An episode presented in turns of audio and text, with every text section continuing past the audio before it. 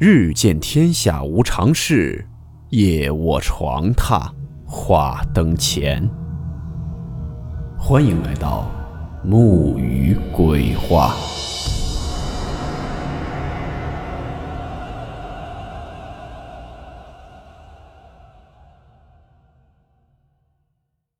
今天的这个故事名字叫做《出殡》。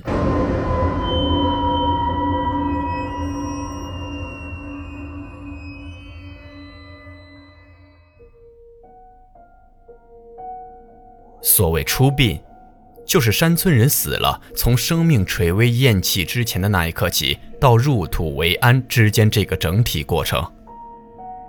在农村，对于红白事儿是十分看重的。红白事也就是分为红事和白事。红事包括娶妻生子或者高中及第的好事，而白事就是人死了所办理的丧事。而丧事又分为两种。一种叫喜丧，也就是说老年人因为年老体衰正常的原因死亡；另一种叫暴丧，也就是说人在非正常情况下死亡的丧事，包括车祸、上吊、喝药等等。这种死去的人不是经历正常的生老病死，大部分都是年轻人。今天我们所讲的出殡是对于喜丧这一类的情况。死亡，对于每一个人都是闻之胆寒的字眼。每个人都希望自己长命百岁，生命永存。无论从社会最底层的平民百姓，还是社会最高层的高官皇帝。但是，生命只是一个过程，每个人都逃不开生老病死这一自然循环。古往今来，特别是那些高层的人们，总盼望自己可以得到永生。从秦始皇三千童男童女海外寻药，到近代人们通过科技手段延长生命，但最后都是徒劳。慢慢的，人们开始懂得，人终归有一死。既然阻挡不了这个结果，那么就希望自己死后的灵魂能在另一个世界里得到永生。在中国，所谓的灵魂，也就是说的鬼魂。最后都会进入到阴曹地府，通过十殿阎王一层一层的审判，最终走向该去的去处。在人世间善良的人，最后可以成仙或者转世为人；而那些在阳间无恶不作、偷鸡摸狗的人，最后的下场会被阴间的刑罚一遍一遍的折磨，最后打入十八层地狱，或者转生到下一个轮回，变成鸡鸭鹅狗等等的动物。当一个人快要咽气的时候，亲人们会围在身边。这个时候，在周围的还有这个将死之人上一代人也会来到他身边。别人看不到，但是快要咽气的人是可以看到的。比如他死去的父母回来，算是来接他一起离开。不过七岁以下的孩童是可以看到的，因为七岁以下的孩童没有经历世俗的污浊。眼睛是比较明亮的，因此那个人快要死了的时候是不允许小孩在身边的。这时候快死的人会经历短暂的回光返照，大家都明白这是快不行了，然后赶紧让亲人把寿衣给穿好，不要等到人死了之后再穿。主要也是有两个原因：一是人死了身体僵硬不太好穿衣服；二来如果咽气之后再穿。将来亲人做梦梦到他的话，他穿的会是旧衣服。当咽气之后，死去的人的魂魄会离开身体，还会游离在周围。这个时候还不能称之为鬼，只能算是魂魄而已。这个魂魄会漂浮在周围，眼看着发生的一切，并且他不知道自己已经死了。这时候在农村会有专门的人，也就是人们所称的半仙儿。会用草纸扎一个假人，然后通过特殊手段把死去人的魂魄附到这个假人上，以免他乱窜。附上之后，让死去人的儿女抱着这个假人一路哭送，把他先寄放到村子周围的庙宇里。这时候，死去的人已经穿好了寿衣，棺材也已经摆到了院子里。棺材一般都是红漆覆盖，被支放在两个长凳之上，棺材头朝向大门口，棺材的内部用粉纸糊好。这一切准备就绪，众人会抬着死去的人放到棺材里面，然后盖好棺盖。棺材头放着头香，棺材头的下方会放一个瓷瓦盆，是用来放置烧完纸钱之后的灰烬的。死去之人的亲属会三三两两的过来烧纸祭拜。通过半仙算好出殡的时辰，一般都是上午，大家就做好准备等待出殡。出殡的时辰必须是吉时。等到时辰将近，会有个面别的仪式，会有人打开棺材盖子，让至亲和死去之人最后一次面别。这时候是不允许哭的，更不能让眼泪滴到棺材里。等到仪式进行完毕，众人会把棺材盖子盖好，用铆钉钉死，准备起灵。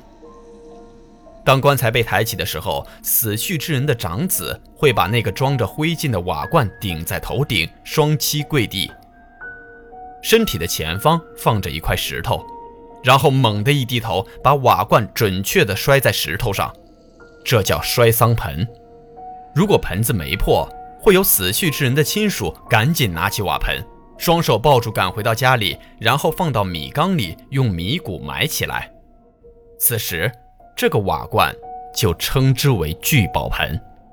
如果摔破了的话，罐子里的灰烬会散落到地上，在灰烬之上可以看到一个清晰的印记，有的如鸡脚印，有的如牛蹄子印，也有像人的脚印。这些脚印对应着死去之人来世会投胎成什么？完成之后，众人抬着棺材上路。家族里的女性每人手里拿着一节柳木做成的哭丧棒，一路跟随哭泣。到了半路之后，女性是不可以进坟地的，会把手里的哭丧棒扔到路边，然后返家。其他人抬着棺椁进入坟地，在准确的时辰里下葬。这一切结束，也就代表着下葬的程序走完了，也就是把死者的肉身入土为安。之后要等到太阳快要落山的时候，进行最后一步，送盘缠，也是整个出殡最重要的一个环节，把死去之人的魂魄送走。时间来到下午，太阳刚要偏西。家族里的亲属会带着各种用具来到村子西南头的空地上。如果死去之人是男性，需要扎一个纸马；女性的话是扎一个纸牛，这是有讲究的。这些纸牛马会充当死去之人去往阴间之路的脚力。至于女性的纸牛，还有个特殊用途，在通往阴间的路途上会有一条大河，浑浊不堪。女性魂魄来到河边，需要把生时用来洗涮衣物的脏水全部喝掉才可以。此时，这个纸牛就派上用场了，它会负责喝掉这些脏水。家人还会煮一些饺子，盛在碗里端来，另外带着一个洗漱盆和梳子等洗漱用品。都准备妥当之后，死去之人的儿女会到放着纸人的庙里，把纸人一路抱过来。这时，有人会过来给这个纸人洗漱净面，还要喂一些饺子给这个纸人，最后会拿着镜子照一下假人的面部。这时候，七岁以下的孩子是可以透过镜子看到死去之人生前的样子的。一切进行完毕之后，众人会把纸牛马和纸钱连同这个纸人一起烧掉。此时，那个死去的人才真正的知道自己已经死去了。也开启了他的阴路之行。刘五爷讲完这些，太阳已经偏西了，我听得入神，已经忘记了时间。刘五爷咂咂嘴，对我一笑：“小子，还没听够吗？”我虽然见过出殡的大概样子，但是对于一些细节还是模棱两可，更是对于那些神乎其神的讲究不太相信，就随口的说：“五爷。”你说人死了送盘缠的时候，真的可以被小孩看到吗？刘五爷一抿嘴说：“你还真别不信，我就亲身经历过。”然后点上旱烟，吸了两口，又开始说起。那时候刘五爷还年轻，也就是三十多岁，正是走街串巷卖手艺的时候。有一年秋天，天气渐冷，在外面转了几天，由于天冷，活计也不多，刘五爷挑着手艺家伙事儿往村里赶。到了村头，已经太阳没山了，依稀可以看到村里的人家影影绰绰地出现在视线里。刘五爷也是松了口气，心里盘算着，总算是快到家了，赶紧回到家喝点白酒暖和暖和身子。说着，把挑子使劲往肩头掂了掂。往不远处的破牌楼走来。这时，突然看到不远处有个人，侧着身子坐在一头黄牛背上，正与他迎面走来。刘五爷心里犯了嘀咕：这么晚了，谁会骑着牛出村呢？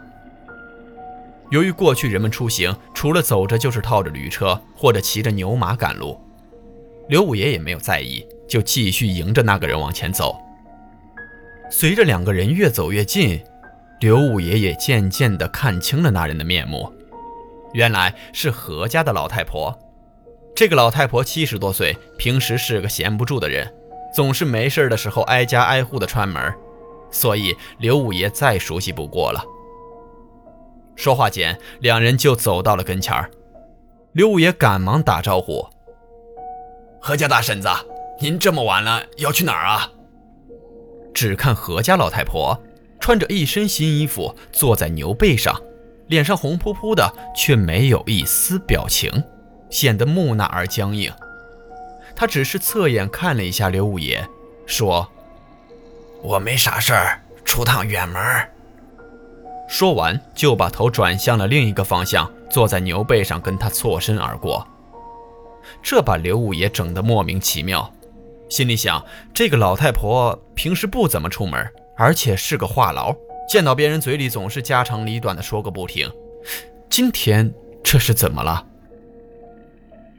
刘五爷只是自己摇了摇头，继续往村子里走去。到了家里，刘五爷刚放下挑子，就看到村里的喜子叼着烟过来了。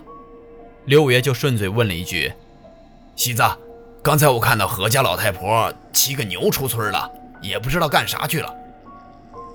喜子猛地停下脚步，愣住了，然后嘴磕磕绊绊地说：“你你你刚才看到谁了？”刘五爷也是一愣，说：“看到何家那个爱串门的老太婆啊。”喜子惊讶地说：“这这个老太婆昨夜里死的，今天出的殡啊。”刘五爷心里一惊，喜子又说：“今天真是见了鬼了！哎，不光你一个人看到。”刘五爷虽然心里害怕起来，但是听喜子一说，也想知道什么事情，就让喜子把今天发生的事说说。喜子把烟头掐灭，就跟刘五爷说了起来。这个何家老太婆有两个儿子，她平时跟二儿子一起生活，何二家是一个普通的三间黑瓦房。两口子和几岁的孩子住在西屋，而老太婆自己住东屋。昨天夜里，这个老太婆起来去厕所，因为农村厕所一般都是在房子外面的不远处。她起来上厕所，开门的声音何二听到了。他知道自己的老母亲有半夜上厕所的习惯，也没有多想。结果过了一个小时，还没有听到老太太回屋的声音，心里隐隐的觉得不太对劲。就穿好衣服，赶紧出来看一看。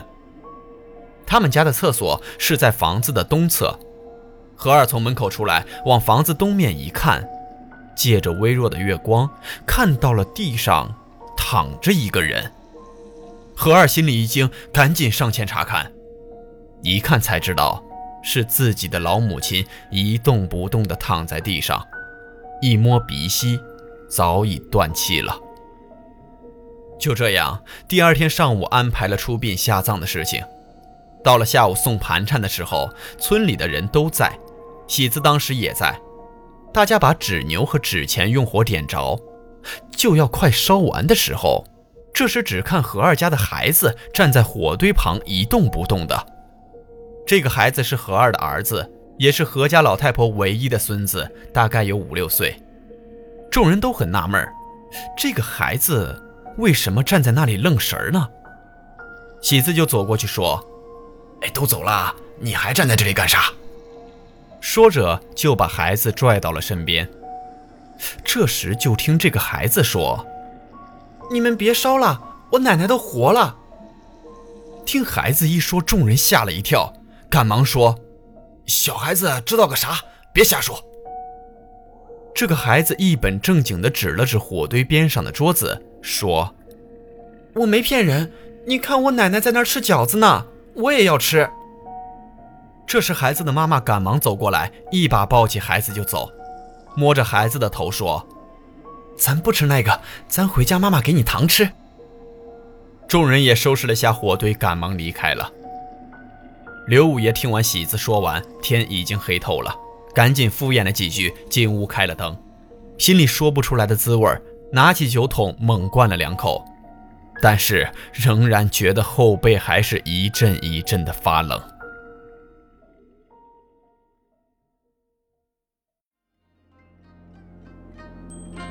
好了，我们今天的故事到此结束，祝你好梦，我们明晚见。